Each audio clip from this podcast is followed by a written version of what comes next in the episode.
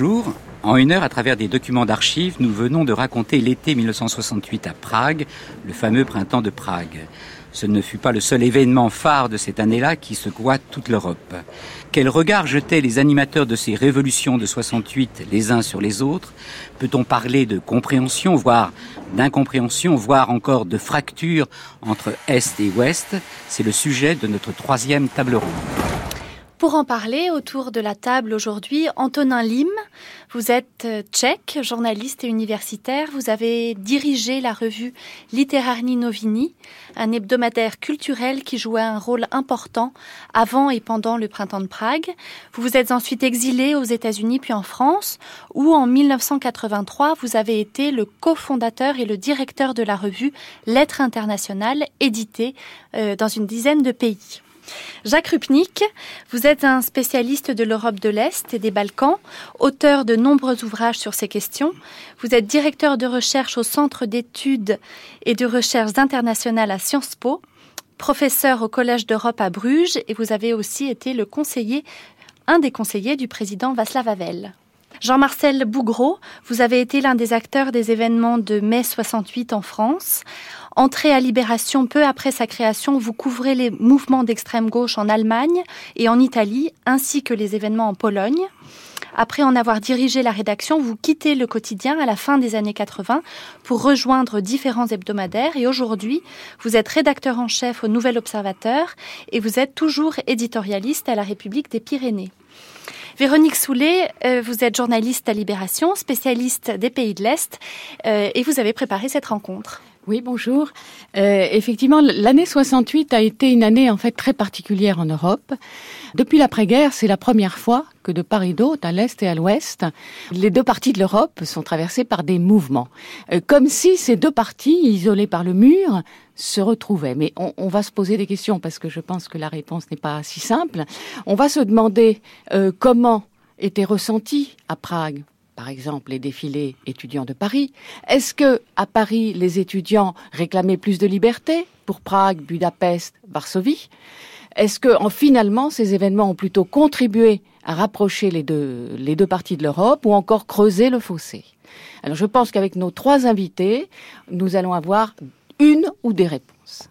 Alors Antonin Lim, euh, en 1968, vous étiez à Prague, et puis vous arrivez, donc euh, vous vivez les événements de mai 68 en France depuis Prague. Vous arrivez en France en septembre, euh, et là les choses se renversent. Vous avez, vous êtes témoin de ce qui se passe à ce moment-là en France, et en même temps vous avez un regard plus lointain par définition euh, sur ce qui continue de se passer pendant cette année 68 à Prague. Alors, comment d'abord avez-vous perçu ces événements français depuis Prague? Mais tout par hasard, je me trouvais à Paris euh, au moment des premières barricades, c'est-à-dire au mois de mai. Et c'est André Gortz qui m'a invité à déjeuner avec euh, Marcuse. Marcuse, je ne le connaissais pas. Gord, c'était un vieil ami. Euh, Marcuse était hors de lui. Elle a dit, je pars demain. Marcuse, qui était un peu considéré comme euh, idéologue de tout ce qui s'est passé euh, à Paris. Alors moi, j'étais assez étonné. J'ai dit, vous partez comment? Il a dit, je n'ai rien à faire ici. Ils sont tous devenus fous c'est comme ça que j'ai vécu. Enfin, j'ai vécu les premières barricades et tout, et puis je suis rentré à Prague.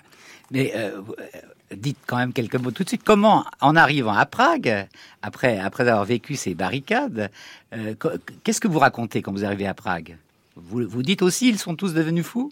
Moi, vous savez, aujourd'hui, maintenant, 40 ans après, c'est très facile de, de formuler des jugements et d'avoir, d'avoir raison. Alors je ne sais exactement pas du tout ce que je pensais. Je sais seulement que aujourd'hui, je sympathise beaucoup avec ce que Kundera a, écrit sur euh, le printemps de Prague. Il a dit euh, à Paris, c'était la révolte des enthousiastes. À Prague, c'était la révolte des sceptiques. Et moi, j'avais deux fils qui débutaient les, études euh, universitaires. Euh, se rencontraient. Donc, naturellement, il y avait Rudi Dutschke qui est venu à Prague et bien d'autres. Et, ils m'ont raconté, ils avaient quoi? Ils avaient autour, autour, de 20 ans. Et ils m'ont dit, mais tu sais, ce sont des gens formidables. Mais on a l'impression qu'on est leurs parents. Et on a, on a déjà tout vécu tout ce qu'ils vont encore vivre, ce qu'ils voudraient vivre. Alors c'était c'était comme ça, c'était c'était Prague, c'était euh, Prague euh, en partie comprenait ou essayait de comprendre ce qui se passait à Paris, mais en même temps, vous savez, le 68 à Prague, c'était pas un début de quelque chose, c'était la fin. C'était l'apogée d'un mouvement qui a duré dix ans et qui a fini par l'invasion soviétique.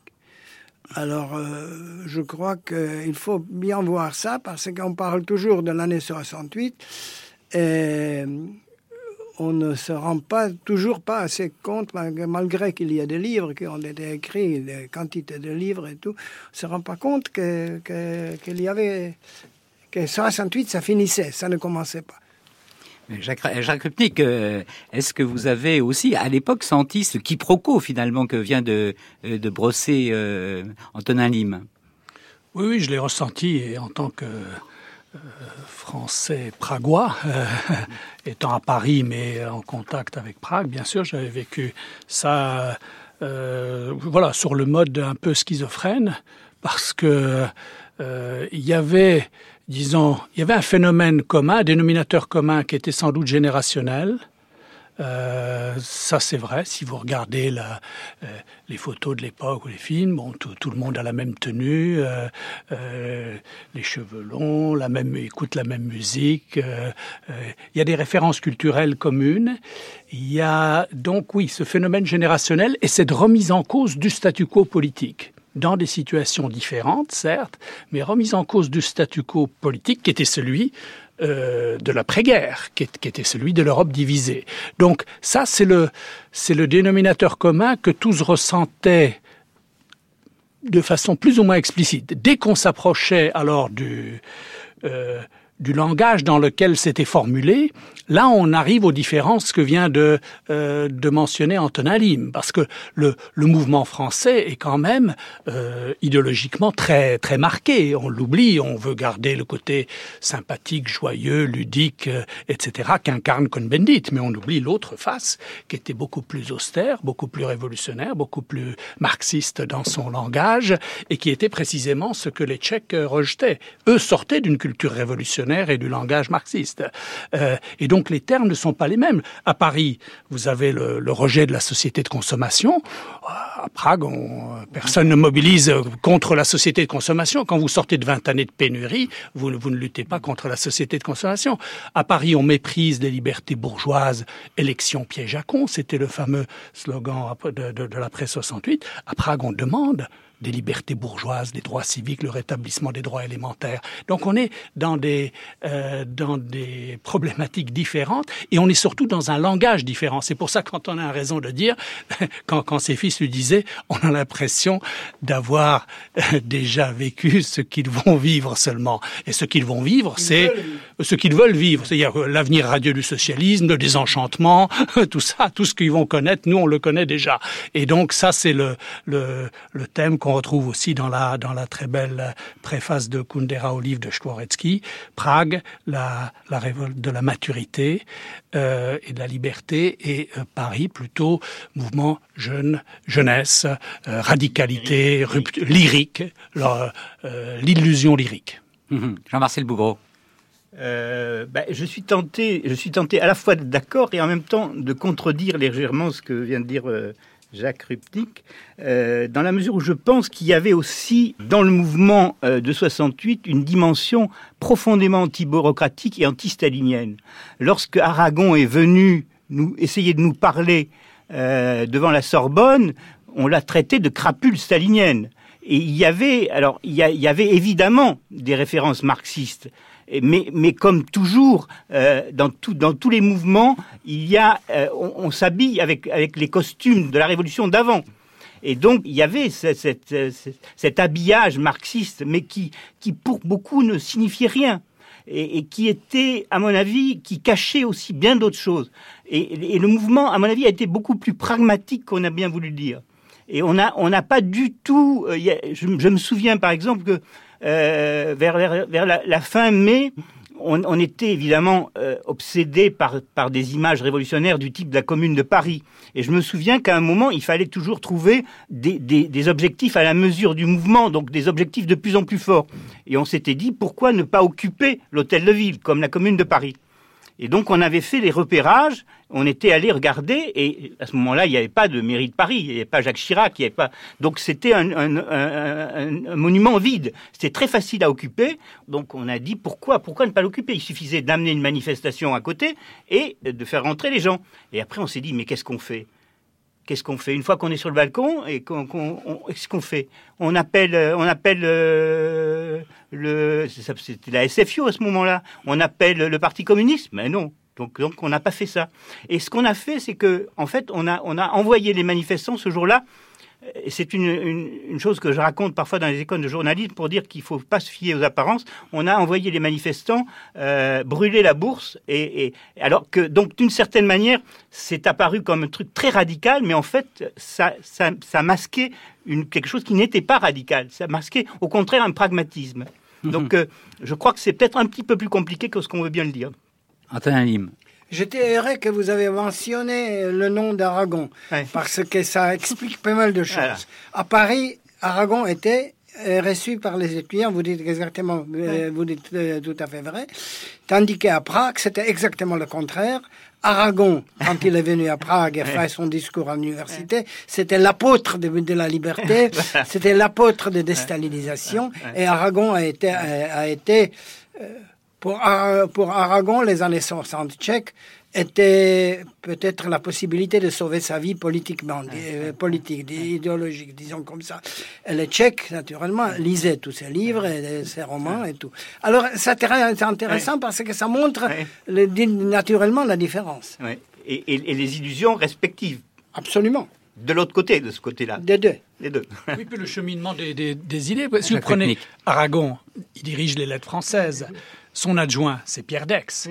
Pierre Dex, euh, marié à Françoise London, euh, euh, fille d'Arthur London, donc l'aveu, le lien avec Prague, et donc Pierre Dex va à Prague, évidemment, au printemps. Il est le premier à écrire, dès le printemps, il écrit euh, un, livre qui s'appelle Journal de Prague, euh, qu'il publie. Et donc, les lettres françaises, pendant toutes les années 68, c'est ça le paradoxe. Donc, c'était dirigé par une crapule stalinienne, comme le voyaient les, les, les, les 68 arts français. Mais en même temps, pendant toutes les années 60, ce journal diffusé en Europe de l'Est, diffusé à Moscou, il ne vivait que qu'à ses subsides, parce que finalement c'est grâce à ça que vivaient les Françaises. Eh bien, ce journal, curieusement, publiait tout ce qui se faisait en Europe de l'Est. Au contraire, diffusé à l'Est tout ce qui était nouveau en France, euh, les, les, mouvements artistiques, euh, structuralisme, psychanalyste. Enfin, vous, vous, lisez les, les, lettres françaises de la deuxième moitié des années 60, vous avez une idéologie qui n'est plus le marxisme rigide, mais qu'au contraire quelque chose qui s'accommode assez bien du euh, réformisme communiste qui arrivait à Prague en 68. Seulement, les étudiants de Prague 68, eux, voulaient aller au-delà de ça. Ils étaient plus dans la dynamique seulement de réforme du, du système communiste. Ça, c'était bien pour, pour le parti. Les, les étudiants en Tchèque, ils étaient pas seulement dans la démocratisation, ils allaient vers la démocratie. Il faut peut-être ajouter que, cet Aragon, qui déjà en 1976-77 euh, a fait publier chez Gallimard la, plaisanterie de Milan Kundera.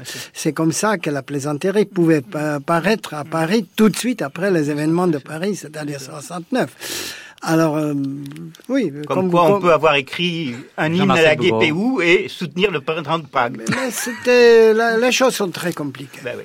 Mais alors, euh, Jean-Marcel Bougreau, comment perceviez-vous, vous, en tant que euh, participant de près comme ça et acteur de, ces, de, de ce mai 68, de, de tous ces événements, avec le rôle actif que vous aviez, comment avez-vous perçu les événements de Prague?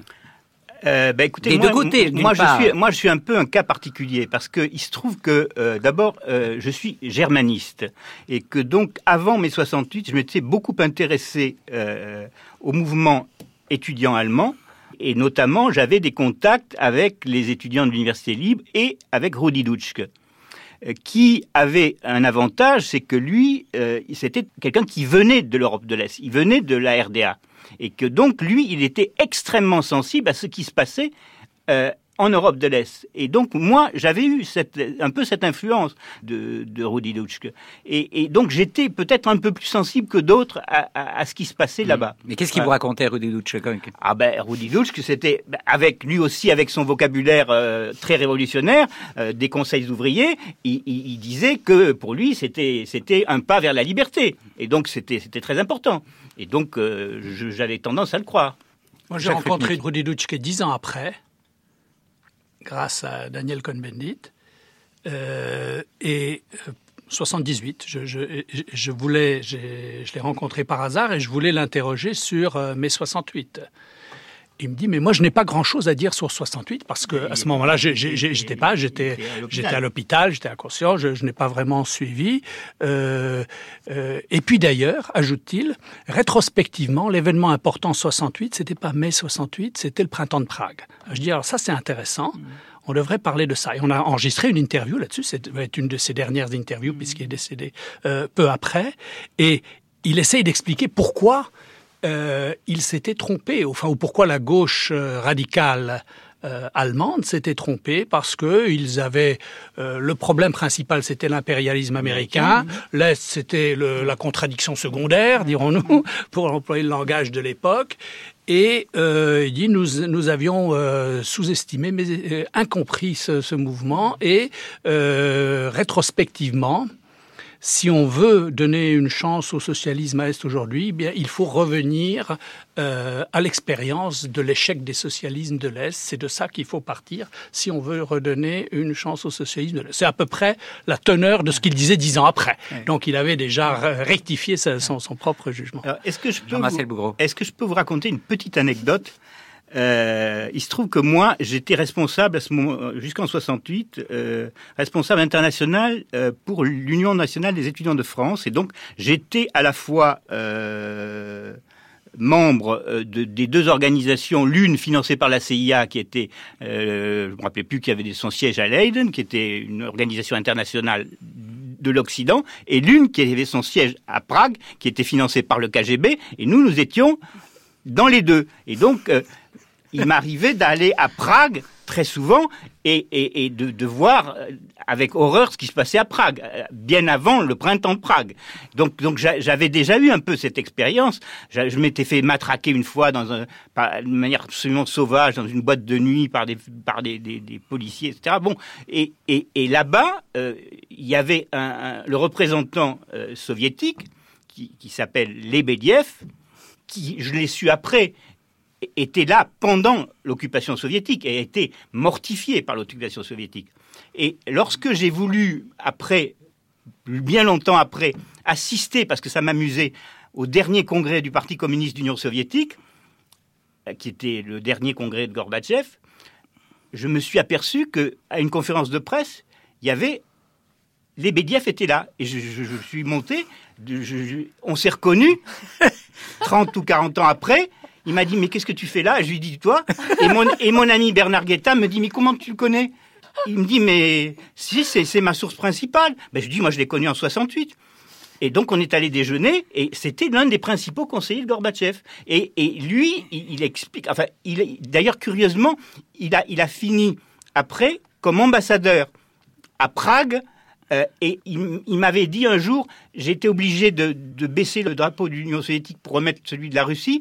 Mais il y a une chose, chose qui m'a fait plaisir, c'est que j'ai pu transmettre à Václav Havel les archives de l'ambassade de l'occupation soviétique. Belle histoire. Véronique Soulet. Oui, je voulais revenir au constat que vous faisiez au début et, et savoir si vous considérez les uns les autres que ces événements, d'un côté ceux de l'Ouest, Paris et les autres euh, pays occidentaux, ces révoltes étudiantes, Et de l'autre l'autre côté, euh, les, le mouvement de Prague, mais aussi le mouvement des étudiants euh, de, de, Varsovie, vous considérez que ces mouvements sont par leur nature euh, totalement opposés. Je veux dire par là que euh, les étudiants euh, parisiens réclamaient peut-être plus de socialisme ou plus de bureaucratie, et à l'inverse, à Prague, on réclamait plus de liberté. Vous considérez que c'est antagonique ou quelque part, ce sont des mouvements qui sont qui se retrouvent?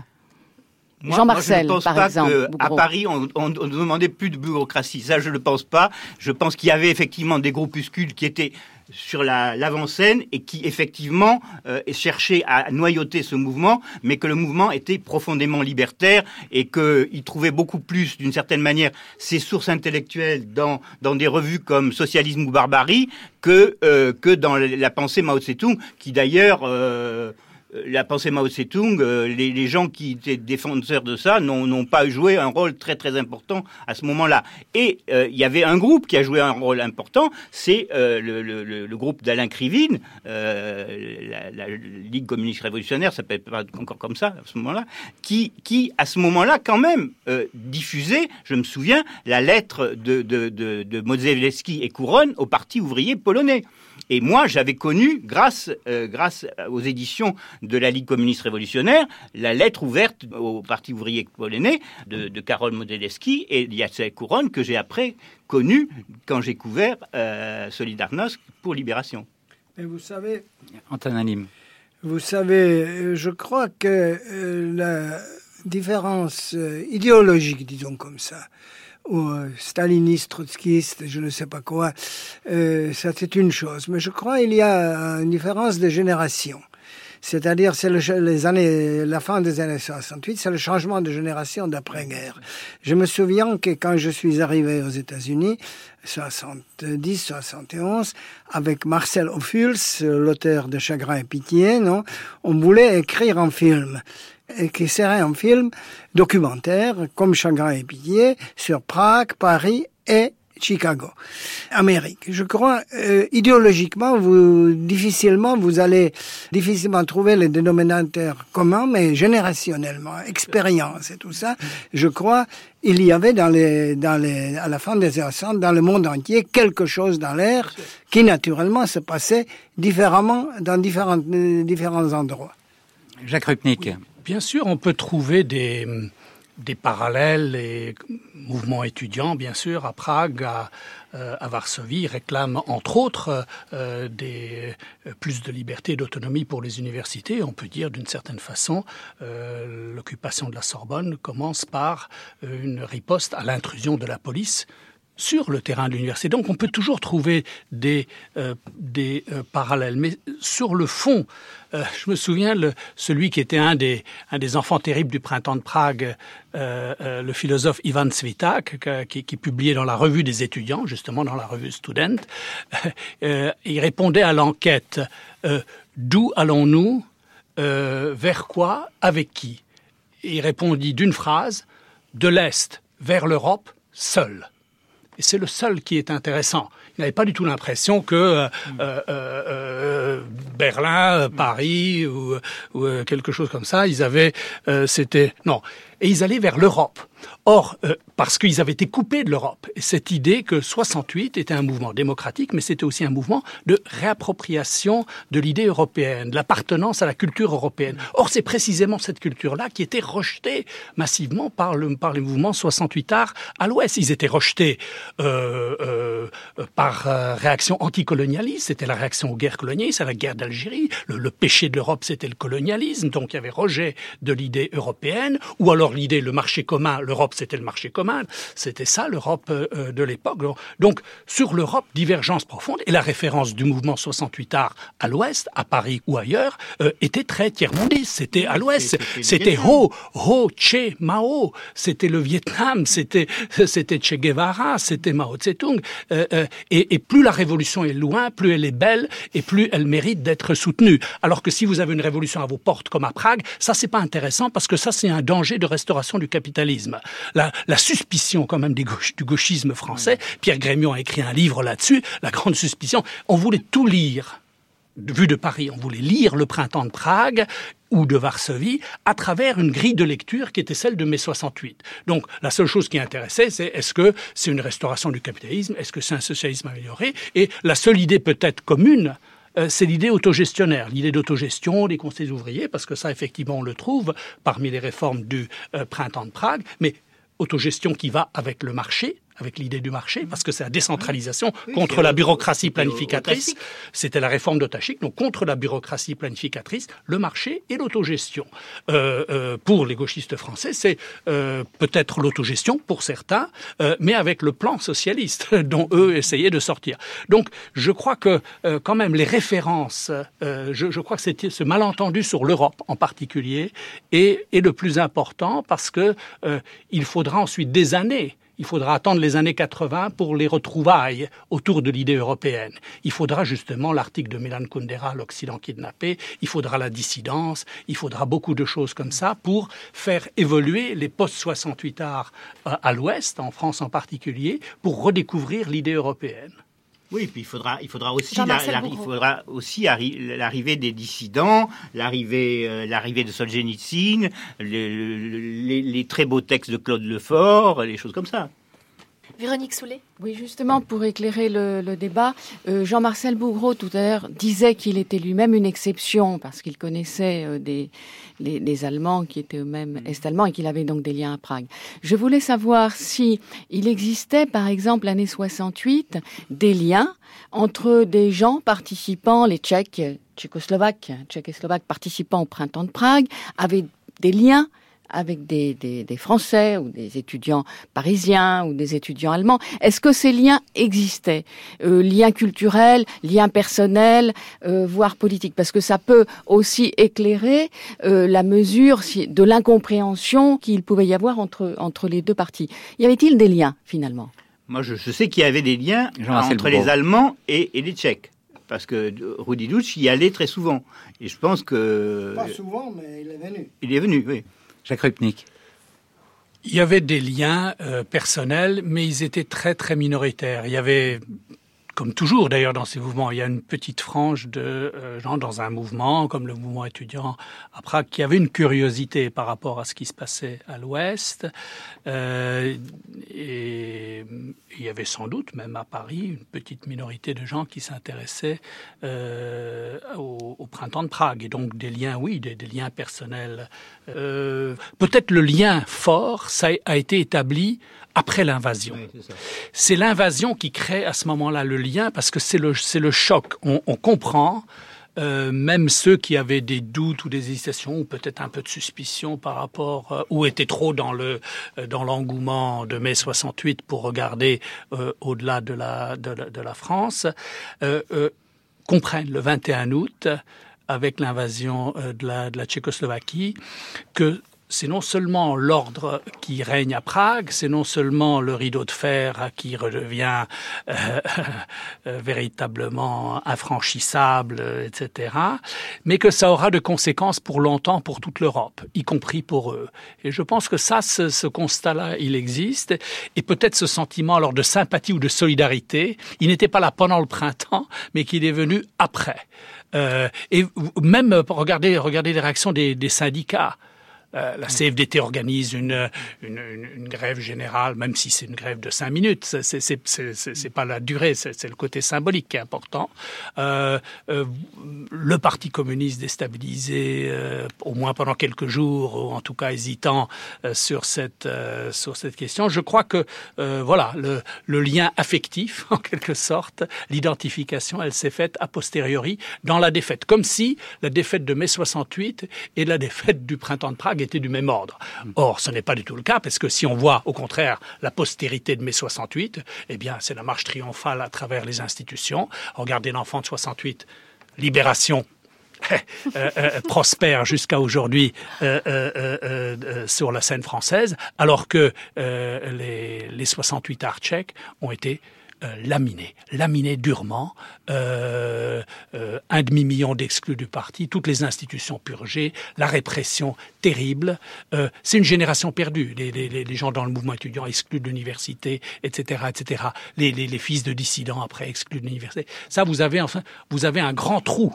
La génération 68 à l'Ouest c'est elle qui règne partout. Elle est dans les médias, elle est dans, les, dans, la, dans la politique, elle est dans, dans les consultants, dans, dans la pub. Euh, c'est eux qui ont créé toute cette société de jouir, jouir sans entrave. C'est le slogan qui, qui, qui, a, qui, a fait, euh, qui, a, qui a fait le tour de notre, notre société, qui a triomphé. Et, et, euh, vous avez donc voilà le, le triomphe d'une certaine idéologie post-68 euh, à l'Ouest, alors au contraire l'écrasement des idées du printemps de Prague et surtout des protagonistes euh, euh, très durement réprimés. Donc c'est, oui, les deux générations n'ont pas du tout le même itinéraire après.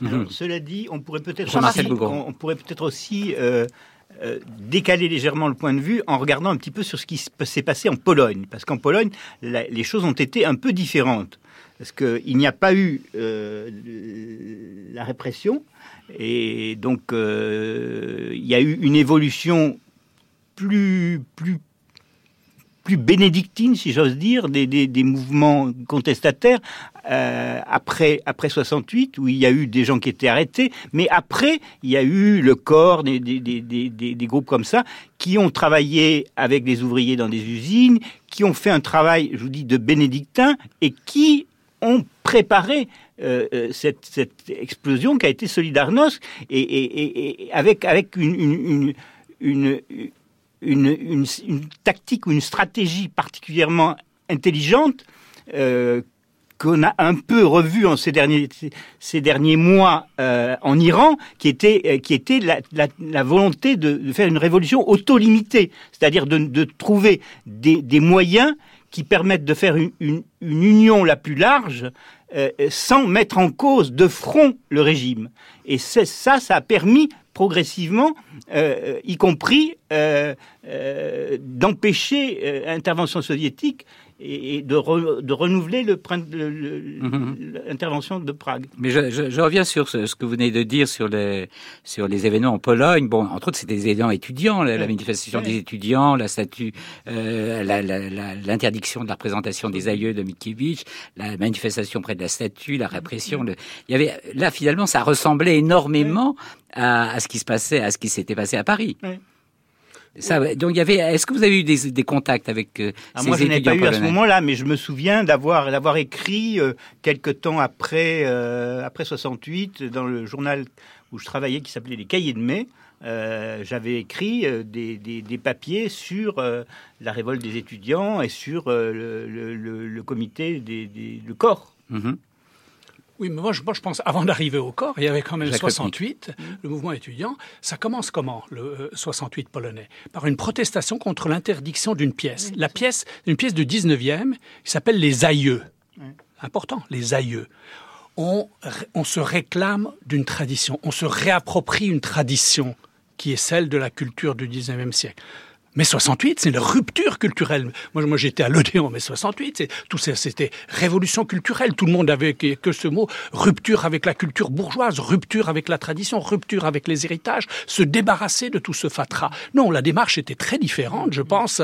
Et euh, euh donc, euh, la Pologne démarre avec avec cette histoire de pièces. Et là, il y a une répression très dure après mars 68. Mm. Euh, ils sont allés en prison, Michnik et les autres, euh, Alexandre Smolar et toute une série d'autres sont allés euh, en prison à ce moment-là. Le corps vient euh, dix ans plus tard et il vient justement, c'est la leçon du printemps de Prague. Michnik écrit un texte fondamental qui s'appelle le nouvel évolutionnisme et qui dit en gros quoi? La révolution à la hongroise, c'est un échec. Insurrection contre le parti, vous avez les tanks russes. Réforme de l'intérieur, échec garanti parce que euh, euh, les Russes interviennent aussi. Donc, ni révolution violente, ni réforme de l'intérieur. Il faut trouver une autre voie qui est celle que lui appelle à ce moment-là du nouvel évolutionnisme, et qui est celle de l'auto-organisation de la société. Donc ça, c'est ce, que vous, ce que vous avez dit, mais là, on est dans la, dans le, dans la rupture par rapport aux idées de, euh, qui, qui avaient prévalu jusqu'en 68. Euh, donc 68, de ce point de vue-là, est une grande rupture à l'Est. Une nouvelle stratégie s'esquisse, qui est celle de l'auto-organisation de la société. On sait qu'on ne peut pas renverser le pouvoir, parce qu'en dernière analyse, c'est Moscou qui a les moyen euh, d'imposer sa force. Et euh, le changement viendra 20 ans après, lorsque justement à Moscou, il y aura d'autres circonstances et d'autres dirigeants, comme l'a dit Antonin, euh, inspirés par le printemps de Prague, même s'ils ne pouvaient plus réaliser les idées du printemps de Prague. C'est là le grand malentendu, parce que eux croient réaliser Hein, Gorbatchev, Perestroïka, Glasnost, ils croient revenir aux idées du printemps de Prague. Ils, plagie le, programme de Dubček de façon éhontée. Dubček pourrait réclamer le copyright sur tout, pratiquement tout ce que fait Gorbatchev à ce moment-là. Seulement, entre-temps, la vie est ailleurs. non seulement la stratégie de l'opposition était différente, mais la société a changé. On n'est plus dans la démarche de la, euh, de la réforme du système. On est dans cette autre voie qui mène vers l'auto-organisation de la société civile et l'idée de la démocratie. Antonin faire la comparaison avec différents pays de l'Europe centrale ou de l'Est euh, ne mène à rien. Parce qu'il n'y a pas deux pays plus différents que la Pologne et la Tchécoslovaquie, euh, ou la République tchèque. Euh, historiquement, mentalement, politiquement, etc. donc, ce qui se passe en Pologne, sur le plan, ça se passe au même moment. moment il y a Euh, un slogan en Pologne qui dit c'est la, Pol cała Polska czeka na swego Dubčeka, mais la Pologne, euh, de, la Pologne attend son Dubček. Euh, attend son Dubček, mais ça n'a rien, c'est très différent un pays athée, un pays agnostique, la Bohème, un pays catholique euh, où, le catholicisme est une énorme force politique, etc. Enfin, toute l'histoire, euh, toute l'histoire des Tchèques et des Slovaques euh, mutuels. Les Tchèques euh, n'ont jamais oublié qu'avec Hitler aussi l'armée polonaise a marché en Tchécoslovaquie en 1938, etc. C'est des pays très différents. Ils sont et, et, ce qui est amusant quand on parle des pays socialistes. La, différence entre deux pays socialistes, disons, pendant 40 ans, il y en a, il y en a davantage de différences qu'entre deux pays, des pays de l'Ouest. Il y a davantage de différences entre la Tchécoslovaquie socialiste euh, la Hongrie socialiste ou la Pologne socialiste ou la Bulgarie socialiste et, qu'entre la France et la Hollande, euh, la France et l'Espagne, je ne sais pas ça. Euh, là, là, naturellement, ces différences-là sont couvertes par le chapeau du socialisme soviétique, stalinien, appelez-le comme vous voulez, mais ce sont des pays qui se rassemblent très très peu. Véronique Soulet Oui, en vous écoutant, en fait, on, on remarque que les événements étudiants à l'Ouest n'ont pas eu un impact majeur à l'Est. En revanche, le printemps de Prague et son écrasement a eu un impact considérable à l'Ouest, notamment sur la gauche. Alors j'aimerais bien vous entendre euh, expliquer, euh, selon vous, quel est l'impact, l'importance de cet impact. Est-ce que la gauche, notamment française, a été remodelée et ne sera plus, disons, comme avant, après ce, ce qui s'est passé le 21 août à Prague Qu'en pensez-vous? Ben, on, ne peut pas penser que, l'union de la gauche euh, a véritablement tiré les leçons de, ce qui s'était passé dans les pays de l'Est.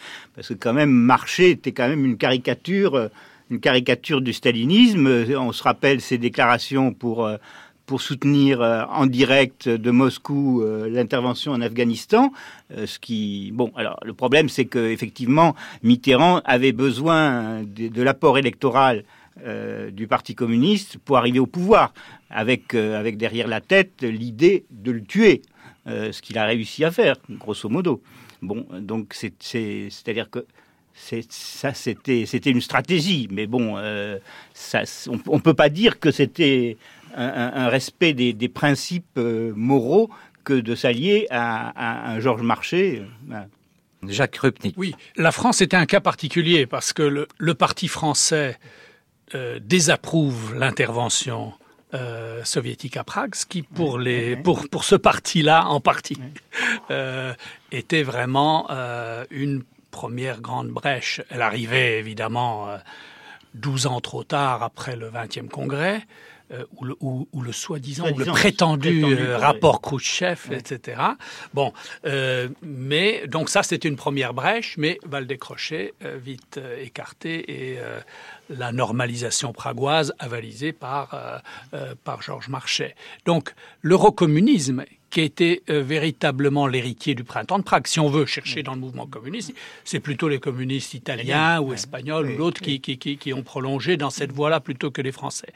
Mais il y a un autre héritage donc de, de 68 euh, qui, donne un autre éclairage, euh, c'est l'émergence d'une gauche antitotalitaire. Le mouvement, euh, disons, intellectuel à la gauche antitotalitaire, euh, qui, dans les années 70, sous l'effet Solzhenitsyn qui, a été mentionné, je, je, crois que ça c'était important, le, l'apparition de la dissidence et tout ça aidant, euh, cristallise ensuite sa position. Mais si on veut la comprendre, vraiment, ça commence avec les, avec les tanks à Prague et une réflexion a posteriori sur les impasses, disons, de la pensée 68.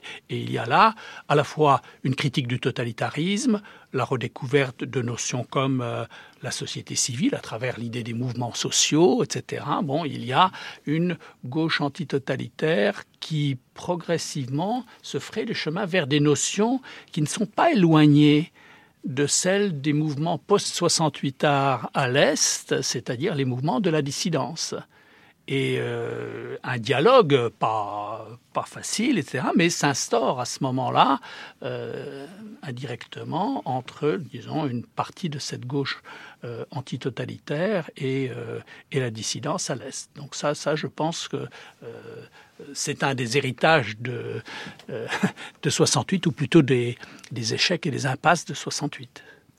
Mais pour revenir à la question qui était la question euh, de départ, euh, vous diriez que ces événements simultanés et à bien des égards contradictoires, en fait, plein de, entraînant pas mal de, de quiproquos, ont plutôt contribué à, à rapprocher ou à creuser le fossé entre ces deux parties de l'Europe, les populations, les intellectuels de part et d'autre? Antonin Lim. Vous savez, l'attitude anti-française en Tchécoslovaquie était frappé les yeux après 1990. Pourquoi? C'était Munich encore? Je ne crois pas. Peut-être, en partie. Mais qu'est-ce que c'était? Euh, la Tchécoslovaquie était enfant de la France. C'est la France qui a créé l'armée tchécoslovaque en 1918. C'est la France qui était le, le meilleur allié. Euh, nous avons tous appris le français parce que, naturellement, c'était, c'était le pays le plus proche. Pourquoi ça a tellement changé? Je crois les 20 années entre 68 et 89 ont joué un rôle énorme. Ce qui s'est passé dans ce pays-là pendant ces 20 années, est inimaginable. C'était pas une liquidation physique, comme par exemple en Hongrie, euh, en partie, etc. Mais c'était une euh, liquidation, si vous voulez, intellectuelle, de pensée, de l'âme. Euh, regardez Prague aujourd'hui. Prague était beaucoup plus vivante intellectuellement pendant, le, pendant les, années 60 qu'aujourd'hui. Parce que, parce que on a, on a énormément éradié les, les choses, une autre chose, vous, vous, vous parlez de l'influence de, de 68 euh, sur euh, la gauche euh, française ou, euh, ou occidentale. Qu'est-ce que c'est cette influence-là? C'est l'invasion soviétique. C'est-à-dire le réveil, voilà, les Russes, etc., l'Union soviétique, ils ont envahi la Tchécoslovaquie et tout ça.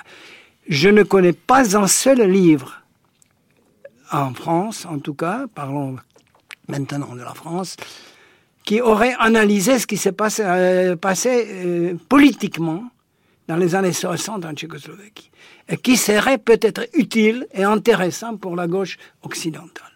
Pas un seul. On parle de l'invasion soviétique, on parle de ça, mais ce livre-là, une vraie analyse universitaire, il n'y en a pas. C'est-à-dire, c'est-à-dire les cinq colonnes à la une sont beaucoup plus importantes qu'autre chose. L'invasion soviétique, voilà ce qu'il y a derrière et ce qui s'est vraiment passé. Pourquoi ce printemps de Prague, malgré qu'il était anticommuniste, antistalinien, tout ce que vous voulez, n'était pas anticapitaliste pourquoi aujourd'hui, aujourd'hui, je connais, je connais pas une seule personne qui me, qui me dirait, j'ai toujours pensé que les soviétiques vont intervenir. Je n'en ai connu à 40 ans plus tard. À l'époque, j'en ai connu un seul. Et je connaissais quand même pas mal de, de, gens à Prague.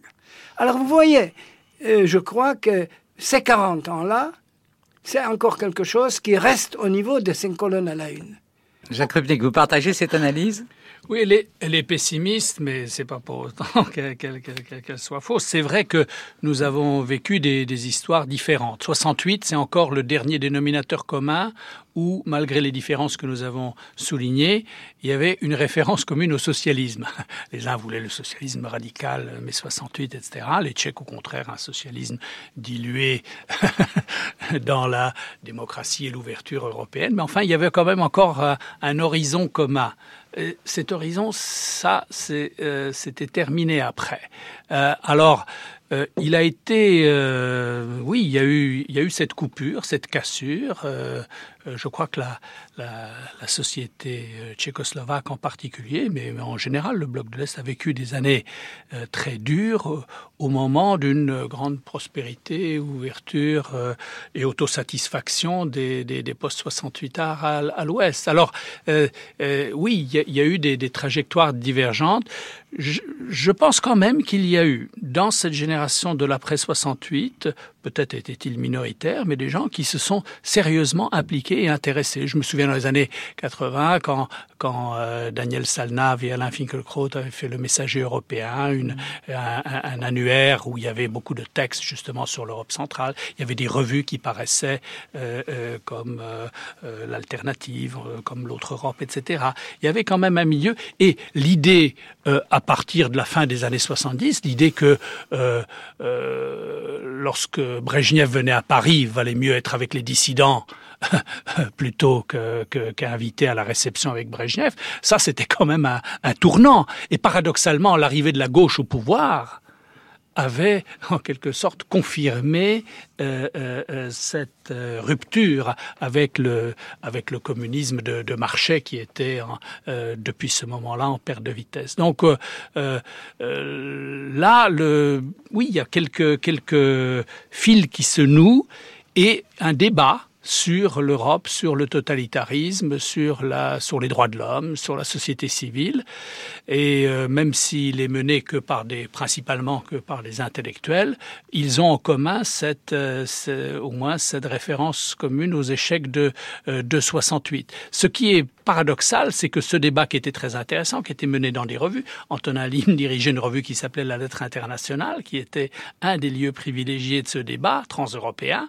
Ce débat transeuropéen s'est euh, quasiment évaporé euh, après 89. On était libre de circuler, on était libre de se rencontrer, mais comme si avec la disparition de l'Europe divisée, du totalitarisme, de l'ennemi commun, euh, nous n'avions plus grand-chose à nous dire. On construisait l'Europe, l'Europe, oui, l'Europe élargie, etc., qui était euh, perçue essentiellement comme une entreprise technocratique. Fallait, euh, voilà, s'assumer un certain nombre de, de, de, de critères de convergence, mais l'idée euh, le, le fil conducteur, l'idée commune, a été en quelque sorte perdue en route.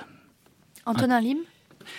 Il y a un an, un peu plus, un an et demi, un euh, journal, un revue tchèque, qui était euh, l'héritier de, la revue que je faisais à Prague, a publié un débat dans son intégrité entre Kundera et Havel après l'invasion soviétique euh, à la fin des années, de, de l'année 89 et euh, au début de 90. J'ai cru qu'à Prague, mais aussi à Paris et ailleurs, maintenant ce sera peut-être parce que personne ne l'a jamais lu. Personne ne connaissait pas, mais maintenant ça devenait accessible. Il n'y a que les Allemands qui l'ont publié euh, après. Dans ce débat-là, il y a naturellement une grande partie de l'essence euh, de tout euh, de quoi il s'agissait à l'époque et de, quoi il s'agissait encore aujourd'hui. Ce n'est pas tout à fait vrai que cet héritage-là est complètement mort. Si vous réalisez, je crois que cette discussion n'a jamais été traduite en France, euh, alors je crois que vous seriez étonné à quel point ça vous concerne. C'est-à-dire Est-ce que on peut faire quelque chose nous-mêmes euh, sans cesser d'être européens Est-ce qu'on peut rien faire euh, nous-mêmes sans être atlantique? Mhm. Il y a ça, et puis il y avait le, le- quand même le fond du débat, c'était euh, euh, Kundera qui pense que 68, malgré sa défaite, pose une grande question d'importance qui d'avenir qui dépasse euh, bien sûr le cas tchécoslovaque ou même le cadre européen. C'est une question plus générale qui est le rapport de, de la possibilité du, de- de- de- du socialisme et de la démocratie Oui. la comp- compatibilité du socialisme et de la démocratie. Et Havel qui lui répond, euh, oui, c'est une, euh, c'est une belle idée, mais euh, euh, qu'essayons-nous de faire en 68 On essayait de rétablir la liberté de la presse, les droits civiques, le droit de voyager, toute une série de choses. Bref, euh, euh, toute une série de choses que nous avions pas plus tard qu'il y a 30 ans. C'est-à-dire que, euh, avant de dire que nous étions porteurs d'une grande idée messianique pour le monde entier, eh bien, nous essayons de rétablir ce que la plupart des pays démocratiques civilisés en Europe connaissent. Et, et donc, soyons modestes. Nous sommes, nous entrons dans le tunnel du totalitarisme, la normalisation. Je rappelle qu'ils écrivaient au lendemain d'août 68. Et donc, vous avez là deux visions, deux façons de voir l'héritage. Est-ce que nous voulons notre, notre avenir, c'est garder cette idée, cet espoir qui a été vaincu par les tanks russes à Prague, ou bien est-ce que nous voulons rétablir la démocratie, le retour en Europe, le retour dans l'Union européenne Euh, Voilà, deux visions du retour en Europe? Véronique Soulet. Oui, nous, nous allons avoir un débat plus que spécifiquement consacré au ressort de l'année 1989 avec l'effondrement du mur et l'effondrement des régimes socialistes. Vendredi. Et je voulais savoir, vendredi, euh, quel rôle vous pensez qu'a pu jouer le printemps de, de Prague, malgré son, son écrasement ou à cause de son écrasement, euh, dans euh, justement la sape euh, des régimes qui vont se produire dans les années à venir et dans 89, dans l'année 89, quel a pu être le rôle euh, du printemps euh, tchécoslovaque? Antonin Lim. Je vous ai dit que l'importance des, des années, qui ont, les 20 années qui ont suivi euh, 68. C'est-à-dire, ne vous faites pas d'illusions. La Tchécoslovaquie, il n'y avait pas de, de euh, révolution de velours. Le communisme est tombé tout seul. Et le dernier, il est tombé en, Allemagne de l'Est, il est tombé avant en Hongrie, il est tombé en, en, Pologne, il est tombé, si vous voulez, d'une certaine façon aussi en Union soviétique. Les Tchèques euh, sont, ont marché une fois sur la place Venceslas, c'était tout. Et, ce n'est pas contre les Tchèques. C'était pas contre ça. Mais la dissidence tchèque, c'était 2000 personnes, même pas. C'était la, radio, libre. S'il n'y avait pas la radio libre, euh, a, personne n'aurait su ce qui se passait. Tandis que le printemps de Prague, c'était des millions de gens dans la rue. Et des, millions de gens qui ne voulaient pas retourner aux conditions, comme, dit très bien Jacques, euh, en arrière, c'est-à-dire aux conditions d'avant la guerre. Alors, moi, je crois que la chute du mur, c'est l'Union soviétique, la chute du communisme à l'Union soviétique, et le, le, les erreurs de Gorbatchev. Enfin, c'était possible, c'était même pas des erreurs, c'était, c'était, je ne sais pas, l'impossibilité de, réussir, peut-être. Mais euh, il y avait l'Allemagne, très important, et il y avait une chose, que Gorbatchev avait été en Chine avant. Il est parti de Chine, je crois, la veille de Tiananmen. Et il a dit à Berlin, on ne va pas tirer. Si vous ne tirez pas, c'est fini. Si à Prague, un régiment s'est remonté sur la place de Venceslas et aurait tiré, et la Union soviétique serait restée, etc., euh, la, révolution de velours n'aurait jamais eu l'idée. Et elle aurait eu, lieu beaucoup plus tard, ça c'était une autre chose. Alors je veux dire que la façon comment euh, l'influence néfaste des, des, années 68 89 sur l'âme du peuple, etc., est une chose inimaginable inimaginable. Vous le voyez aujourd'hui dans les journaux, vous avez vu la présidence tchèque euh, d'Europe, etc. C'est une chose terrible. C'est une génération ou euh, une génération ou deux que ça va durer pour que ces choses-là vraiment euh, puissent rétablir ce qui était la bohème jadis. Jacques Rupnik 68, c'est enfin la conclusion que tout le monde, au moins à l'Est, en tire, et je crois que progressivement elle a été partagée à l'Ouest aussi, c'est l'idée qu'on ne pouvait pas réformer le système communiste. C'était, c'était l'ultime tentative, tentative qui avait commencé dès 56 avec Khrushchev. C'est un long cycle de réformes qui a été brutalement euh, euh, arrêté par, euh, par Moscou. Donc la conclusion que les Tchèques en tirent, on peut plus réformer ce système, il faut non plus la démocratisation du socialisme, mais la démocratie tout court. Donc en 89, vous pouvez lire 89 comme un alternative ou un anti-68. Ou bien vous pouvez, là comme vient de le faire Antonin, vous dites, mais 89 n'a été possible que parce que les idées de 68 avaient fait leur chemin jusqu'à Moscou. Parce que Gorbatchev, à ce moment-là, se réapproprie ce programme et voit dans le programme de 68 la seule façon de réformer, de sauver le système. Bon, on connaît, on connaît la suite et il n'a pas tiré à Berlin ni à Prague et le résultat, c'est que la réaction en chaîne a balayé tout le système, y compris euh, le réformateur à, à Moscou. Bien, nous vous remercions beaucoup. Il est bientôt 11h sur France Culture. Merci Antonin Lim, Jacques Rupnik, Jean-Marcel Bougreau et Véronique Soulet. Les événements autour du 20e anniversaire de la chute du mur de Berlin vont se multiplier cet automne. Jacques Rupnik, les auditeurs qui le souhaitent pourront vous retrouver à un colloque sur 1989, 20 ans après, les 22 et 23 octobre prochains à Sciences Po en présence de Václav Havel. Quant à vous, Antonin Lim, vous participerez les 6 et 7 novembre prochains à un colloque sur le thème L'Europe et les intellectuels après 89 à l'Institut Goethe et au Sénat à Paris. Restez avec nous dans quelques instants, c'est l'heure du documentaire sur France Culture. Aujourd'hui, Vivre en dissidence.